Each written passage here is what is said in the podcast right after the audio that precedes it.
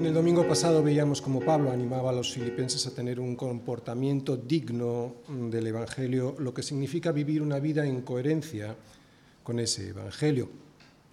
Para ello daba unas pautas porque sabía lo que estaba pasando en la ciudad de Filipos. ¿Qué es lo que estaba pasando? Bueno, pues porque tenían problemas entre ellos y también había persecución de los de afuera. Y es que en cuanto alguien sigue a Cristo y comienza a congregarse en una iglesia, aparecen la persecución y los primeros problemas. Unos problemas nuevos, problemas que nunca antes habían aparecido ni habíamos experimentado, porque antes, al seguir la corriente de este siglo, pues evidentemente no teníamos nada contra lo que luchar. Seguíamos la corriente. Seguir la corriente es lo fácil, te dejas llevar y ya está. No hay que esforzarse, ni luchar, ni aparecen los problemas de la persecución o del que dirán. Pero claro, ir en contracorriente, eso ya es otra cosa. Y el Evangelio, vivir el Evangelio es una forma de vida absolutamente contracultural. Por eso, y ante la persecución que podrían estar sufriendo los de Filipos, Pablo les recomienda que han de estar unidos entre ellos y firmes contra los que se oponen a su fe. Unidos entre ellos porque si no están unánimes y en un mismo sentir, divididos por tonterías, por rencillas y por egoísmos personales, lo único que van a conseguir es estar despistados de lo verdaderamente importante, que es la batalla que tienen delante y que han de luchar contra los enemigos que están en el exterior de la iglesia.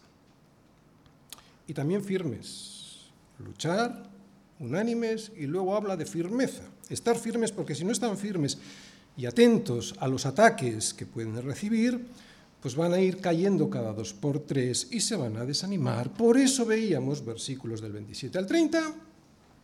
Solamente que os comportéis como es digno del Evangelio de Cristo, para que o sea que vaya a veros o que esté ausente, oiga de vosotros que estáis firmes en un mismo espíritu, combatiendo unánimes por la fe del Evangelio. Y atención, en nada intimidados por los que se oponen, que para ellos ciertamente es indicio de perdición, mas para vosotros de salvación, y esto de Dios. Porque a vosotros os es concedido a causa de Cristo no solo que creáis en Él, sino también que padezcáis por Él, teniendo el mismo conflicto que habéis visto en mí y que ahora oís que hay en mí. Bien, esto es lo que veíamos el domingo pasado, que hemos de estar firmes ante los que nos acosan por nuestra fe, en cuanto empezamos a seguir a Jesús como nuestro Señor. Y claro, esta firmeza en la fe implica una lucha, una batalla espiritual que hay que ganar. Porque una guerra no se puede ganar sin combatir, sin luchar por el propósito que se supone uno que cree. Una guerra tampoco se puede ganar sin estar firmes en la pelea que se pelea, despistados con cualquier cosa. Por eso Pablo habla de firmeza. Y tampoco se puede ganar sin estar unánimes con el resto de los soldados, porque un ejército con sus soldados disparando sin orden y sin control y sin unidad a la hora de saber hacia dónde hay que disparar, con un ejército así, pues no hay ninguna garantía de éxito. Y además dice Pablo que hay que hacerlo sin temor ante los que se oponen. Y estos son básicamente, lo veíamos el domingo pasado, tres tipos de personas. Los conciudadanos que viven entre nosotros y también nuestros familiares inconversos, esos que se oponen a nuestra fe. Los falsos hermanos, los falsos hermanos que andan en las iglesias, esos que viven dentro de las iglesias pero viven una vida de libertinaje. Y los judaizantes en aquel tiempo, y que en, esto, en estas épocas también están, que son aquellos religiosos o falsos maestros que dicen que sin determinadas obras en la carne, como los ritos, los sábados, las dietas alimenticias, sin nada de eso no es posible salvarse dejando así el poder de Dios y su gracia sin valor. Y al final veíamos que esta lucha es más fácil afrontarla aceptando que el sufrimiento que produce esta persecución por causa de Cristo es parte de la gracia que Dios nos da. Porque no solo nos ha sido concedido que creamos en Él, sino también que padezcamos por Él. Así que hay que pelear, hay que pelear firmes, hay que pelear firmes y unánimes, y hay que pelear firmes, unánimes y sin temor, porque nos ha sido concedido a causa de Cristo no solo que creamos en Él, sino que también padezcamos por Él como un regalo de Dios a los suyos. Así es, en esencia, el comportamiento que se espera de nosotros como ciudadanos del reino cuando somos perseguidos, de un reino distinto que nada tiene que ver con el reino de este mundo, de un reino eterno que podemos empezar a disfrutar desde ahora, aunque sea como una sombra del que será. Este es el comportamiento de los ciudadanos del reino. No debemos dejarnos vencer. Debemos pelear firmes y unánimes sin miedo al que dirán, al que pensarán o al que nos harán. Así pues debe ser el, comportamiento de los filipenses en cualquier época y en cualquier lugar para responder ante los ataques que se realizan contra nuestra fe que nos ha sido regalada. Solo comportándonos como es digno del Evangelio, versículo 27. Lo volvemos a recordar. Solamente que os comportéis como es digno del Evangelio de Cristo, para que sea o que vaya a veros o que al ser condenado a muerte esté ausente, oiga de vosotros que estáis firmes, que he subrayado, en un mismo espíritu, combatiendo unánimes por la fe del Evangelio. Bien, pues a partir de ahora Pablo va a profundizar en lo que nos acaba de decir en este versículo 27 sobre la unidad que tenemos que tener nosotros pero ya no para pelear contra los que se oponen al Evangelio, firmes, unánimes y sin temor contra ellos, sino ahora para construir la iglesia entre nosotros en amor a través de la humildad. Hasta ahora, pues, hemos visto cómo hemos de comportarnos ante los ataques, ahora cómo hemos de comportarnos para conseguir estar unidos entre nosotros. ¿Cómo conseguir la unidad? la hermosura de ser uno en Cristo, Filipenses 2, versículos del 1 al 4.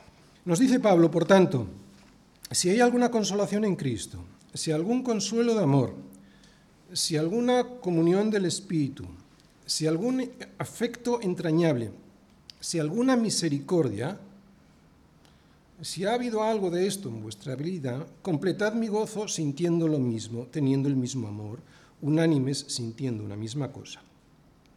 Nada hagáis por contienda o por vanagloria, antes bien, con humildad, estimando a cada uno de los demás como superiores a él mismo, no mirando cada uno por lo suyo propio, sino cada cual también por lo de los otros. El tema de la predicación de hoy es cómo conseguir la unidad entre nosotros, cómo podremos ser uno en Cristo sin andar perdiendo el tiempo en, disputas internas que nos desgastan y que nos quitan todas las fuerzas para lo importante, ser sal y luz en este mundo. Y el esquema de la predicación de hoy es el siguiente. Primera parte. Introducción sobre el problema de la unidad. Segunda parte. La condición para superar este problema, versículo 1. Tercera parte. El resultado de la unidad, versículo 2. Cuarta parte. La causa de la desunión, Versículo 3, la primera parte de este versículo. Y quinta parte, la forma de arreglarlo, que son los versículos 3, segunda parte y 4. Primera parte, una introducción al problema. No hay nada más dramático y que más problemas nos trae a los seres humanos aquí en la Tierra que la falta de unidad entre nosotros. Esta división trae guerras, enemistad, y enfrentamientos, ya sea entre las naciones, ya sea entre las comunidades, las regiones de una nación, ya sea entre las familias, ya sea entre los hermanos, ya sea entre los amigos, ya sea entre las naciones por los intereses particulares de cada una, ya sea entre las regiones de una nación por el separatismo que siempre surge del lo quiero para mí todo, ya sea entre un hombre y su mujer en el matrimonio por buscar primero lo mío, ya sea entre las familias por rencillas que surgen de la ingratitud, ya sea entre los hermanos por el individualismo, ya sea entre los amigos por las divisiones que trae la codicia. Los motivos, bueno, los acabamos de mencionar y se pueden resumir en una palabra, el egoísmo. La solución, la solución esto ya es más difícil de averiguar, imposible para los hombres caídos y no regenerados aunque nosotros sabemos que la Biblia, que es la verdad de Dios revelada al hombre, nos dice muy claramente cuál es el problema y cuál es la solución. Dios nos da la solución, pero es muy bueno comenzar por el problema, que también viene muy claramente expresado en la Biblia. El hombre es pecador. Ese es el problema. Por eso en todos los ámbitos que hemos mencionado hace un momento, entre los países, entre las regiones, entre los matrimonios, entre los familiares, entre los amigos, vemos lo difícil que es conseguir la paz. Esa es la principal característica de este reino, del reino de este mundo, la total y absoluta falta de paz o la ausencia de ella que surge del egoísmo. Lo que quiere decir la ausencia de paz es que aunque no haya una guerra abierta entre las naciones o entre el matrimonio o entre las familias, lo que sí hay es una tendencia a que ese equilibrio se rompa en cualquier momento. Equilibrio que no es verdadera paz, sino ausencia de conflicto, que no es lo mismo. No es lo mismo tener paz que ausencia de conflicto. Y esto es debido, esa ausencia de conflicto y sobre todo la guerra, a la naturaleza del ser humano caído. Esta naturaleza caída, cuando no está regenerada, provoca que la mente y el corazón estén confundidos sobre lo que es la verdad y por lo tanto hay una tendencia en los seres humanos a la tensión y a pelear contra los demás. Por lo tanto, debido a esta confusión de mente y corazón, algunos piensan también algunos cristianos, sobre todo liberales o aquellos que no han entendido bien el problema radical y profundo que tiene el corazón del hombre, han entendido y piensan y proclaman que es suficiente con educar a la gente y avisarles del problema que tienen, que es suficiente con animar a la sociedad a portarse bien entre ellos buscando la paz y la concordia. Pero el problema no es la confusión sobre la verdad, esa es solo la consecuencia. El problema del, mundo está en el órgano que ha de identificar cuál es la verdad porque lo tienen estropeado, más bien muerto. El problema, el problema está en que su mente está conformada a este siglo porque su corazón lo tienen de piedra. Este es el motivo por el cual les resulta imposible entender lo que les pasa y no lo pueden entender porque no pueden y no pueden porque tienen un corazón de piedra insensible a la voz de Dios. De ahí la necesidad de la conversión del alma a Dios y entonces Él les dará un corazón y un espíritu nuevo pondrá dentro de ellos y quitará el corazón de piedra de en medio de su carne y les dará uno de carne para que anden en sus ordenanzas y guarden sus decretos y los cumplan y sean su pueblo y Dios sea su Dios. Esta es la única manera de que entiendan la única esperanza de que entiendan el problema radical del hombre. Otra vez, ¿cuál es? Un corazón egoísta que no entiende, ni quiere, ni puede entender que lo es. Siguen siendo responsables de su incapacidad porque han, estado recibiendo constantemente muchas maneras, de muchas maneras la verdad de Dios, pero menospreciando las riquezas de su benignidad, de su paciencia y de su longanimidad, ignorando que esa benignidad no es que Dios no exista, no es que Dios sea, esté mirando para otro lado, no, esa benignidad es para guiarles al arrepentimiento.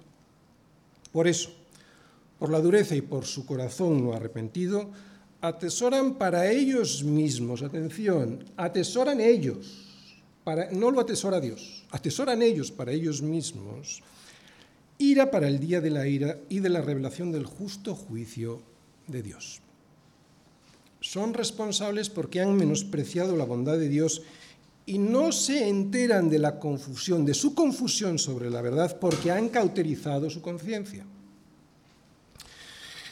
Los más sensatos piensan que el problema del hombre es por falta de educación y otros más acertados piensan que el hombre tiene una especie de enfermedad espiritual, cuando en realidad lo que tienen no es una enfermedad, sino muerte, muerte espiritual. Por eso el humanismo, ni siquiera el humanismo cristiano, puede solucionar el problema de la unidad. Y a la historia me remito. Lo hubieran arreglado en algún punto. No han podido y no podrán porque es imposible que un incapaz espiritual, alguien muerto espiritualmente, pueda entender lo que Dios quiere que entendamos sobre nuestro radical problema de base. Por eso históricamente ha sido imposible hacer un llamamiento a la paz que perdure. Nunca. Y lo que sorprende es que haya ingenuos que lo sigan intentando a pesar de los fracasos continuados hasta el día de hoy en la historia de la humanidad. Hacer llamadas a la concordia y a la buena voluntad a personas con corazones torcidos, corazones que solo buscan lo suyo porque no pueden hacer otra cosa aunque lo intenten, porque no han sido regenerados, es de una simpleza que asombra a, los que vemos la verdad como Dios la ve. Así que para abordar el problema correctamente, para abordar el problema de la unidad sin errar en el diagnóstico, lo que tenemos que saber previamente es dónde se encuentra nuestro problema. Y nuestro problema lo encontramos claramente expresado en la Biblia a través de la doctrina del pecado. A la gente no le gusta escuchar lo que somos, lo sé. A mí me pasó cuando escuché por primera vez cuál era mi verdadero problema y aún me pasa cuando descubro lo negro de un corazón que solo quiere hacer lo que a él le gusta. Por eso solo Dios Solo si Dios nos abre el corazón, como el Señor abrió el corazón de Lidia para que pudiera estar atenta a lo que Pablo decía, solo así podremos ver cuál es nuestro problema a través de las escrituras y así poder también dar con la solución. Insisto porque la Biblia insiste en ello. No podremos encontrar la solución al problema de la paz porque no hay quien entienda, no hay quien busque a Dios, por eso y porque no hay quien entienda y no hay quien busque a Dios, todos se desviaron, a unas se hicieron inútiles. Por eso no hay quien haga lo bueno, por eso no hay ni siquiera uno. Por lo tanto, y aquí está la condición, o mejor dicho, sí, la condición para encontrar la solución al problema de la paz que trae la desunión. Si hay alguna consolación en Cristo, si en él habéis encontrado algún consuelo de amor, si alguna comunión habéis tenido en el Espíritu Santo, si algún afecto entrañable, si alguna misericordia, si algo de esto ha ocurrido en tu corazón, entonces podrás darle eh, solución al problema de la paz, porque el problema está en el corazón. Es lo que vamos a ver ahora. Lo que vamos a ver ahora es la condición para encontrar la solución al problema de la paz que trae la desunión. Segunda parte, la condición. Por tanto, si hay alguna consolación en Cristo, si algún consuelo de amor, si alguna comunión del Espíritu, si algún afecto entrañable, si alguna misericordia, bien, aquí Pablo escribe a creyentes que habían sido transformados por el poder del Espíritu Santo en sus corazones. Es evidente que no les está hablando, que no está hablando a incrédulos. Él conocía muy bien la iglesia en Filipos. La había fundado hacía unos diez años, en el momento en el que escribió esta carta. Y entre ellos, entre Pablo y los filipenses, había un profundo amor por todas las cosas que pasaron juntos allí, ¿no? en aquella época, con Lidia y su familia, seguro que lo recordáis, con la muchacha con aquel espíritu de adivinación, con los magistrados que le encarcelaron, con la prisión en la que le metieron, con los azotes, con el terremoto que ocurrió en la prisión, con la conversión del carcelero y su familia, y tantas cosas que ocurrieron allí hasta que le echaron de la ciudad, los conciudadanos, claro. Así que Pablo los conocía muy bien a estos hermanos y los tenía por hermanos muy amados y queridos. Por ejemplo, ahora estaba preso en Roma y mandaron a Epafrodito para animarle, para ayudarle y para enviarle una ofrenda económica que le sostuviese en la prisión. Y también Pablo se preocupaba por ellos y se ve en esta carta. Es una carta no solo llena de cariño, también es una carta que está llena de doctrina, como estamos viendo. Así que Pablo sabía que tenían muchas virtudes cristianas y estaba muy contento con ellos. Eran sus hermanos amados y deseados. Ellos eran su gozo y su corona. Pablo sabe, sabe de su gran sensibilidad y amor, no solo por él, no solo lo sabe por él directamente, sino porque los hermanos de todas las iglesias así se lo habrían contado. Y sin embargo, Epafrodito le había contado al llegar a Roma que en la iglesia estaban sucediendo algunas cosas equivocadas y por eso en esta carta Pablo les exhorta. Con gran tacto les dice que sabe que tienen roces y disensiones. Incluso llega a mencionar a Evodia y a Sintique para que sean de un mismo sentir en el Señor. Así que En esta iglesia había desacuerdos que llevaban a la desunión. Era una iglesia estupenda, pero estaba formada, como todas, por pecadores. Pero Pablo sabe, y lo sabe porque les conocía muy bien, que en las tribulaciones Cristo siempre les había consolado, que cuando tuvieron dificultades se consolaban entre ellos en amor, que el Espíritu Santo había producido en ellos comunión fraternal, afecto entrañable, y él sabía que practicaban la misericordia con el resto de las iglesias. Bueno, pues si esto fue así en el pasado, dice Pablo, entonces completad mi gozo. Si lo que conozco de vosotros y me confirma Epafrodito es así, ¿a qué esperáis para hacerme más feliz de lo que ya soy? Seguid creciendo en unidad, estad en un mismo espíritu, Sentid lo mismo entre vosotros y dejad las tonterías de la vana gloria que os hacen pelear entre vosotros y os despistan de la verdadera batalla. ¿Qué pasaría con Evodia y con Sintique? ¿Qué pasaría con los líderes de aquella iglesia? ¿Estarían presumiendo entre ellos? Porque si no, Pablo no diría lo que dice. Así que aquí Pablo les muestra la condición previa para abordar correctamente el problema de la falta de unidad. Y la condición es la siguiente, que si estamos en Cristo, entonces ocurrirán una serie de cosas que veremos en los versículos siguientes. Y si es así, dice Pablo, entonces podréis terminar de completar mi gozo. Por eso, si sentís lo mismo, si tenéis el mismo amor los unos por los otros, si estáis unánimes sintiendo todos la misma cosa en el Señor y no estáis en el mundo, entonces podréis hacer que mi gozo sea completo. Así que lo que vamos a averiguar ahora es qué es estar en Cristo para estar unidos en Él. Y Pablo nos lo muestra con cinco síes, los cinco síes del versículo 2. Primero, si hay alguna consolación en Cristo. Bien, eh, estar en Cristo significa participar de todas sus bendiciones que Él ganó para nosotros con su vida, con su muerte y con su resurrección. Y la primera bendición que Pablo nos menciona aquí es la de recibir aliento, ánimo, tranquilidad en la tormenta, la bendición de haber sido consolados directamente en alguna ocasión por Cristo. Pablo no duda de que esto ha ocurrido así, de que han sido consolados por Cristo en alguna ocasión. Todo lo contrario. Lo que dice es que, ya que esto ha sido así, entonces, ¿qué hacéis peleándoos entre vosotros? Porque hay algunos en la iglesia que no encuentran consuelo cuando eso es lo que Cristo ha hecho en vuestras vidas. Así que si habéis recibido el consuelo del Señor, entonces poned la mira en las cosas de arriba y no en las de la tierra, y dejad las contiendas y la vanagloria para los incrédulos. Segunda forma de estar en Cristo. La segunda forma de estar en Cristo es haber recibido algún consuelo de amor. ¿Qué es esto? Bien, también estamos en Cristo cuando nos dejamos constreñir por su amor.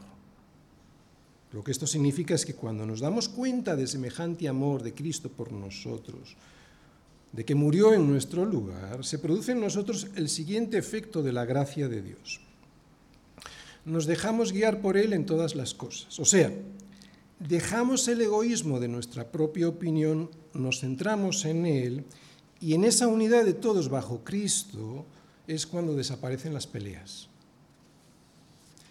Nuestra forma, nuestra norma de fe y conducta es, lo sabemos todos, la palabra del Señor. Y cuando la seguimos, lo que estamos haciendo es dejarnos constreñir por el amor de Cristo. O sea, nos dejamos guiar por Él y no por el egoísmo que nos enfrenta a los demás, enfocándonos en lo importante.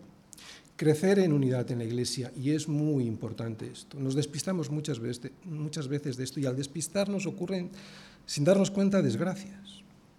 Porque en la unidad en Cristo surgen muchas bendiciones para toda la congregación.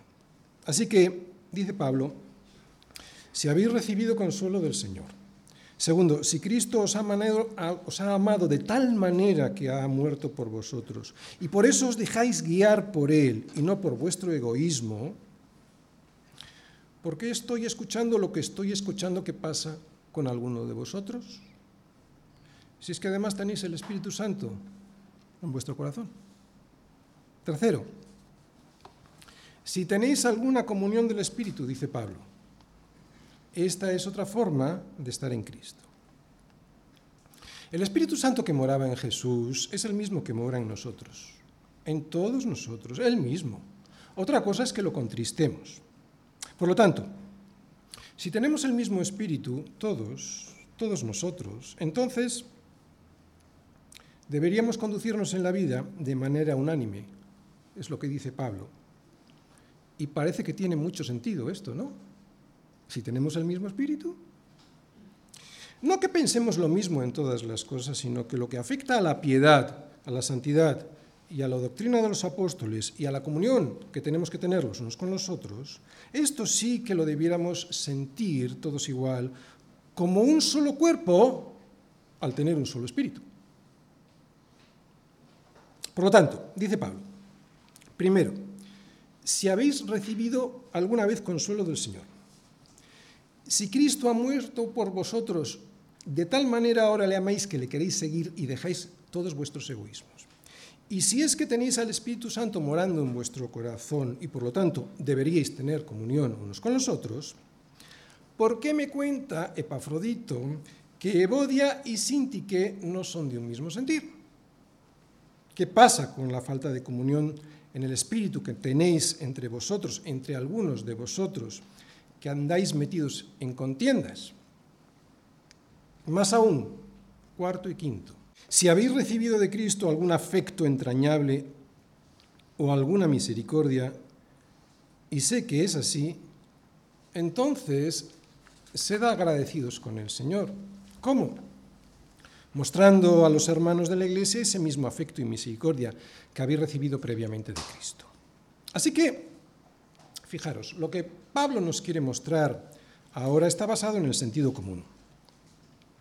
No habla de cinco condiciones para ser más santos como pudiera parecer, no. Lo que les dice es que precisamente porque han recibido la tanta bendición de Cristo, ahora pueden dar, ofrecer esas bendiciones a los demás, especialmente a los miembros de la Iglesia.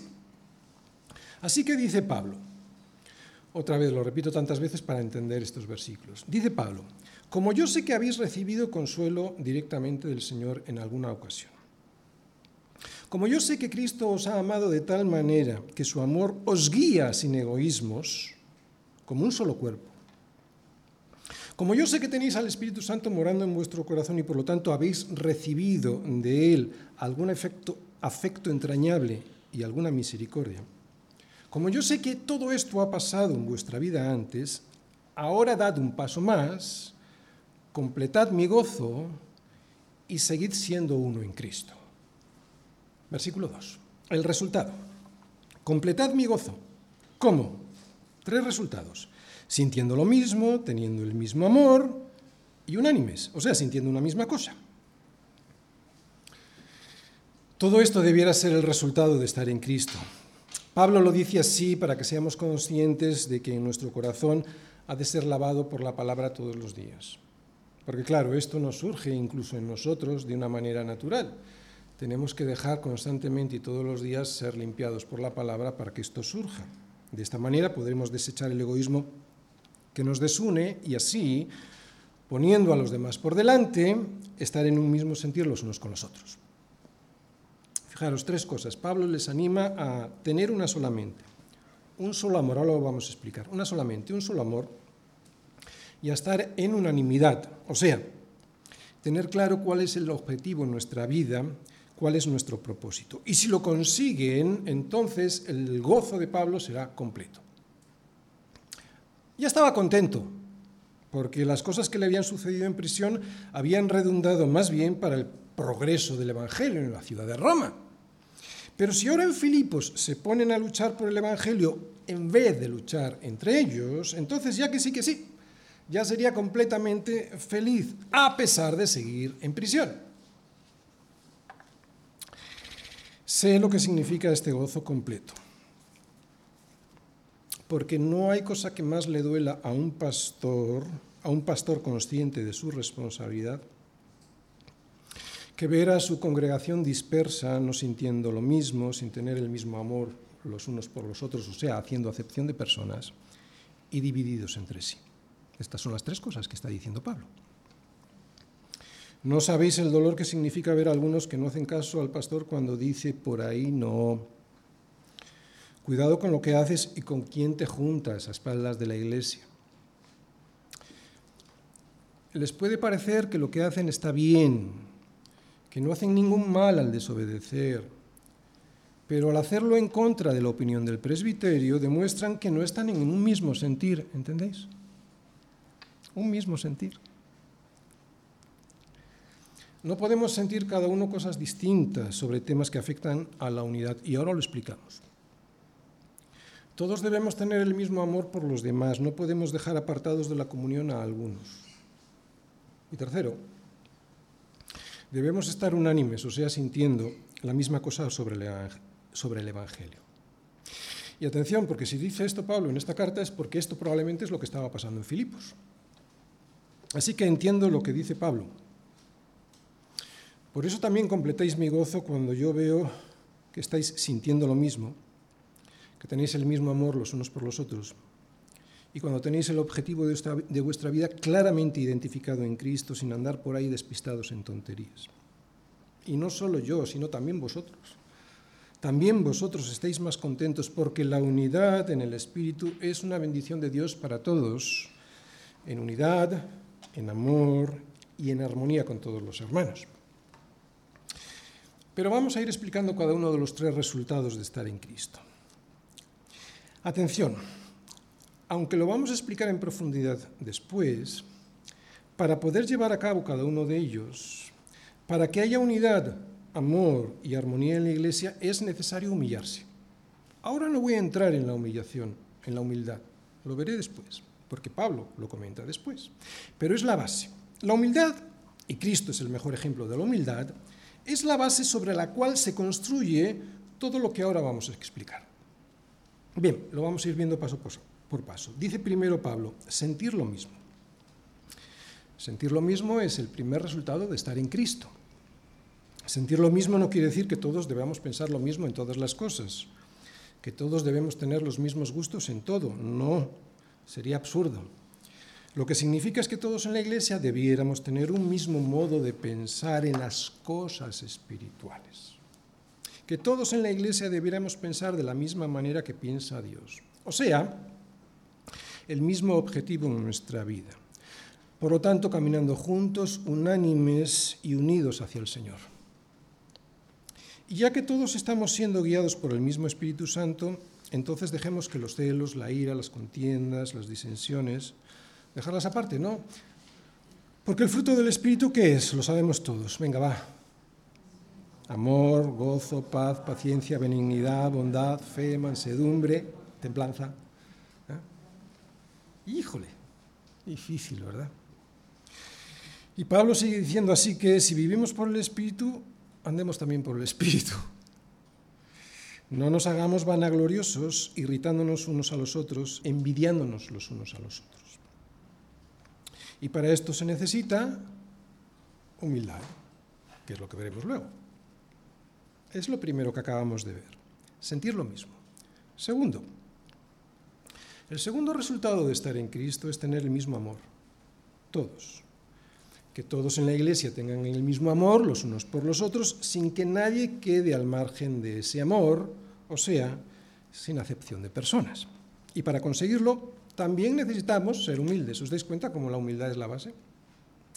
Y tercero, bueno, primero es sentir lo mismo, segundo es tener el mismo amor los unos por los otros, y tercero, el tercer resultado de estar en Cristo, Pablo nos dice que es unanimidad, o sea, sentir lo mismo al respecto de la defensa del Evangelio, de la doctrina de los apóstoles, la predicación de la sana doctrina. Y tiene sentido, y tiene sentido si tenemos el mismo espíritu. Y otra vez, para esto necesitamos la humildad de someternos a la dirección del Espíritu Santo y no a nuestra propia opinión. Porque podemos tener el Espíritu Santo, pero no escucharle por tenerle apartado y contristado. Y para eso se necesita humildad. Y ahora Pablo les va a comentar, les va a mencionar lo contrario de esta unidad en amor y en armonía. Ahora nos va a mostrar más claramente todavía por qué el egoísmo es la raíz y la causa de la arrogancia, de las discordias, de las contiendas y de la vanagloria. Cuarta parte, la causa de la desunión. Dice, nada hagáis y dice dos cosas, por contienda o por vanagloria. Muy bien, aquí vemos la causa de la falta de unión y paz. Después veremos la forma de arreglar este problema en la Iglesia. Es evidente que el origen es el pecado, el origen, pero la causa directa de la desunión en la Iglesia es la contienda y la vanagloria. Vamos a ver el primero, la contienda. No hagáis nada por contienda, nos dice Pablo. La contienda es la causa y el resultado de la desunión, de no estar en un mismo sentir, de estar divididos en grupos. Ya verás cómo lo vais a entender muy bien. Cuando en la iglesia estamos en grupos que no tienen el mismo sentir en el Señor, y no digo diferentes grupos solamente porque se pueden formar diferentes grupos en la iglesia con un mismo sentir, no. Otra vez, cuando en la iglesia estamos en grupos que no tienen el mismo sentir en el Señor, entonces es cuando surgen las contiendas, las discusiones de los grupos enfrentados porque no sienten lo mismo. Esto es lo que lleva a las discusiones, a la incomprensión y a la, contienda.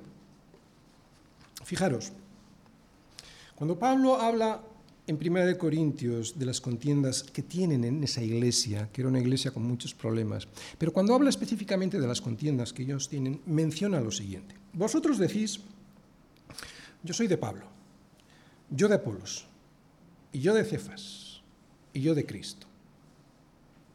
Lo he explicado en alguna ocasión, pero si los que no me habéis escuchado, los de Cristo, estos son los que no eran de nadie, porque andaban por libre, sin pastor, sin congregación a la que rendir cuentas.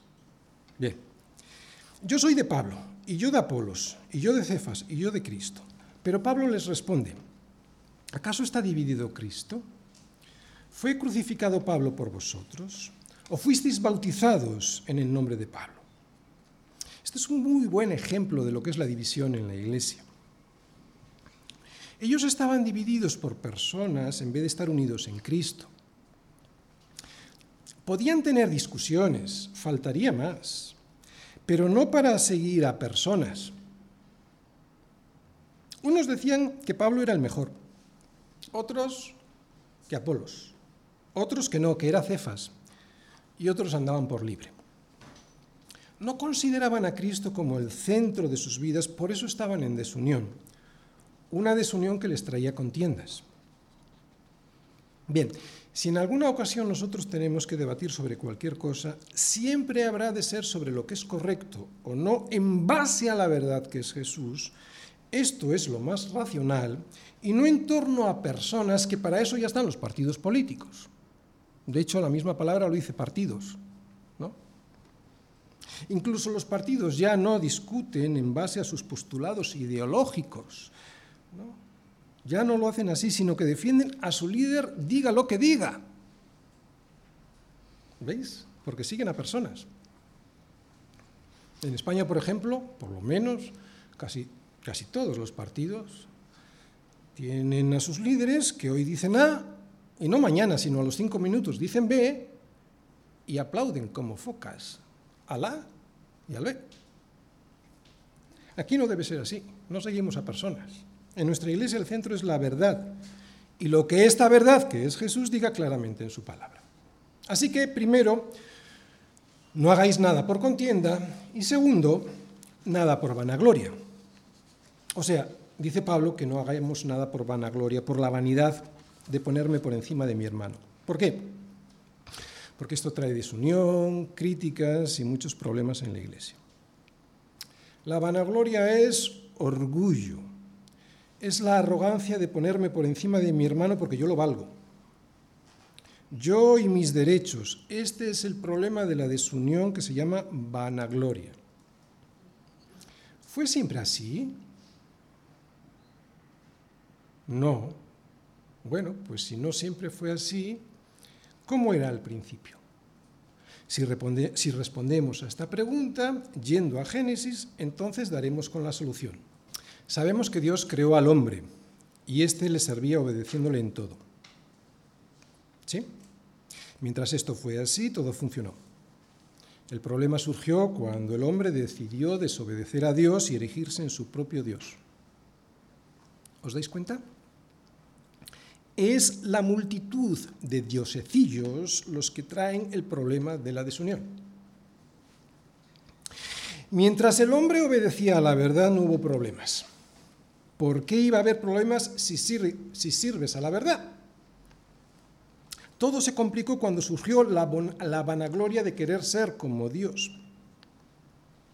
Este pecado del yo me lo merezco, del yo y mis derechos, es el que causa la desunión en el mundo y también en la iglesia. Así pues, el problema de la vanagloria se da cuando ponemos a disposición del yo lo que debiera estar orientado en la dirección contraria, hacia los demás. ¿Cómo arreglarlo? Quinta parte. La forma de arreglarlo. Antes bien, ¿y qué he subrayado? Con humildad, estimando cada uno a los demás como superiores al mismo, no mirando cada uno por lo suyo propio, sino cada cual también por lo de los otros. Con humildad. Esta es la única forma de tratar con el problema de la falta de paz por desunión. En estos versículos tenemos el motivo por el que no hay paz ni unidad en el mundo, ni en las iglesias, también a veces. La falta de humildad. En el mundo es inútil pedir humildad, jamás la tendrán porque solo alguien con el corazón transformado puede humillarse ante su hermano. ¿Por qué no puede el mundo? Pues porque la única esperanza que tienen la desprecian permanentemente. La única esperanza que tiene el mundo de estar unido es humillarse ante Dios primero, volver a como estábamos antes de Génesis 3, a ser una familia con Dios como Dios.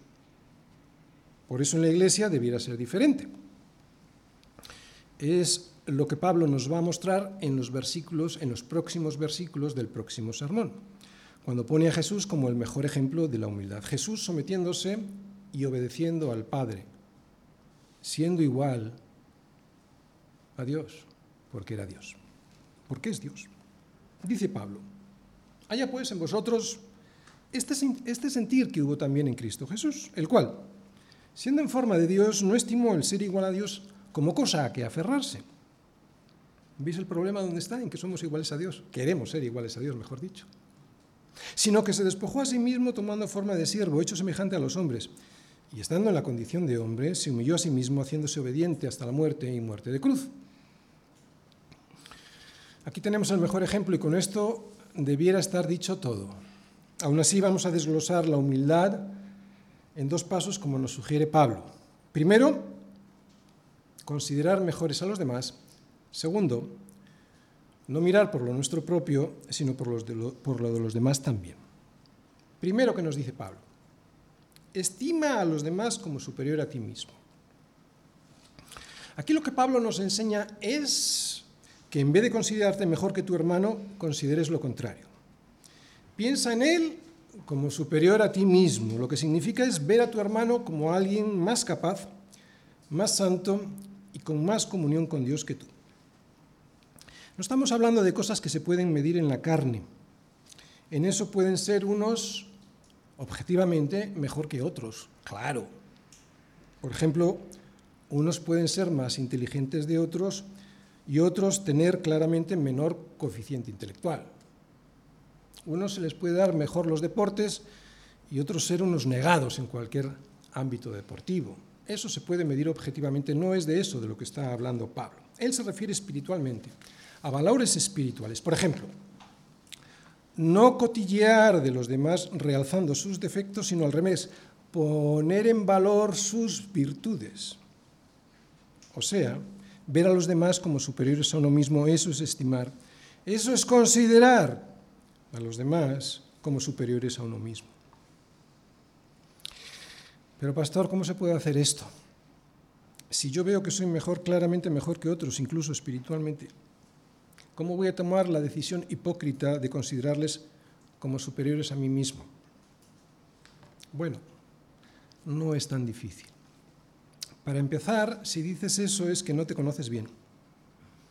Si te consideras realmente como eres, seguro que no dirías lo mismo. A mí me pasa. ¿eh? Cuando yo tengo la tendencia a pensar de los demás como inferiores a mí, inmediatamente me voy a escarbar en mi corazón para ver si eso es así. ¿Y sabes lo que pasa? Que enseguida encuentro podredumbres que me avergüenzan, de tal manera que enseguida se me pasa eso de creerme mejor que los demás. Lo digo de verdad. No hay nadie aquí en la iglesia al que considere inferior a mí mismo, nadie. Otra cosa muy diferente es que eso me haga olvidar mi responsabilidad de corregir o de llamar la atención a otros cuando lo considere necesario. Eso nunca. Es mi obligación y mi responsabilidad. Pero que cumpla con mi llamado de exhortar a otros no me impide reconocer mi gran miseria espiritual y mi necesidad de llorar por ella para ser consolado de semejante desastre en mi corazón. No, no hay nadie aquí al que yo considere inferior a los ojos de la verdad que es Jesús. Y fijaros dónde está la clave. A los ojos de la verdad que es Jesús, os lo aseguro. Primero, acabamos de ver, estimar a los demás como superior a ti mismo. Segundo, dice Pablo, no mires por lo tuyo propio, sino también por lo de los otros. O sea, que cada uno veamos los intereses de los demás y no solo los propios. Más aún, que en lugar de comenzar por mí mismo y mis derechos y terminar por mí y mis derechos, comience mirando por lo de los demás. ¿Y cómo puedo hacer esto? Pues dejando de reclamar por lo mío, dejando de preguntar qué hay de lo mío, para enfocarme en las necesidades de los demás. ¿Es fácil? No, no es fácil. ¿Se puede? Sí, sí se puede. Se puede comenzar preguntando, ¿qué es mejor para todos? ¿Cómo saldríamos ganando todos en la iglesia si pienso en las necesidades del otro? Pero aquí puede volver la pregunta de antes. Pero pastor, ¿cómo puedo hacer esto? Es muy bonito lo que dice y sé que debe ser así, pero ¿cómo voy a tomar la decisión de no mirar solo por lo mío si es que no puedo? Pues te voy a decir lo que yo hago porque a mí me pasa cada cinco minutos. En cuanto salgo a la calle y veo las miserias de muchas personas que no tienen todo lo que yo tengo, y aquí no solo estoy hablando de cuestiones materiales, sino muy especialmente del sufrimiento que me imagino en ellos por sus enfermedades o por sus limitaciones físicas o mentales, cuando soy consciente de esa verdad, te aseguro que se me pasa a pensar en lo mío y mis quejas de por qué no tengo lo que quiero. O sea, sufrir con el otro, esa es la solución. Y en la práctica, ¿esto cómo se hace? Bueno, pues animando y ayudando a mis hermanos a que hagan las cosas que necesitan hacer. Termino. Esto que Pablo ha explicado no se le puede pedir al mundo. Solo alguien transformado por el poder de Dios y sellado por su Espíritu Santo es capaz, primero, de verlo así para luego ponerlo en práctica. Esto solo se consigue haciendo de nuevo. Por lo tanto, Filipenses, si hay alguna consolación en Cristo, si algún consuelo de amor habéis recibido, si alguna comunión del Espíritu, si algún afecto entrañable, si alguna misericordia habéis recibido de Dios en Cristo, entonces vivid así con los demás. Si me he dado cuenta de que he sido consolado por Cristo porque mi vida es un desastre, si sé que Cristo vino al mundo para salvar a los pecadores, de los cuales yo soy el primero, si es verdad que me creo que yo soy de los pecadores el primero, entonces también sabré que cualquiera de los demás es mejor que yo. Esta humildad solo se consigue a través de la comunión mm, con el Espíritu Santo. Solo cuando Dios ha derramado el amor, su amor sobre mi corazón, podré reconocer a los demás como superiores a mí mismo. Si no, si no será imposible. Que el Señor nos ayude a verlo así, porque así es.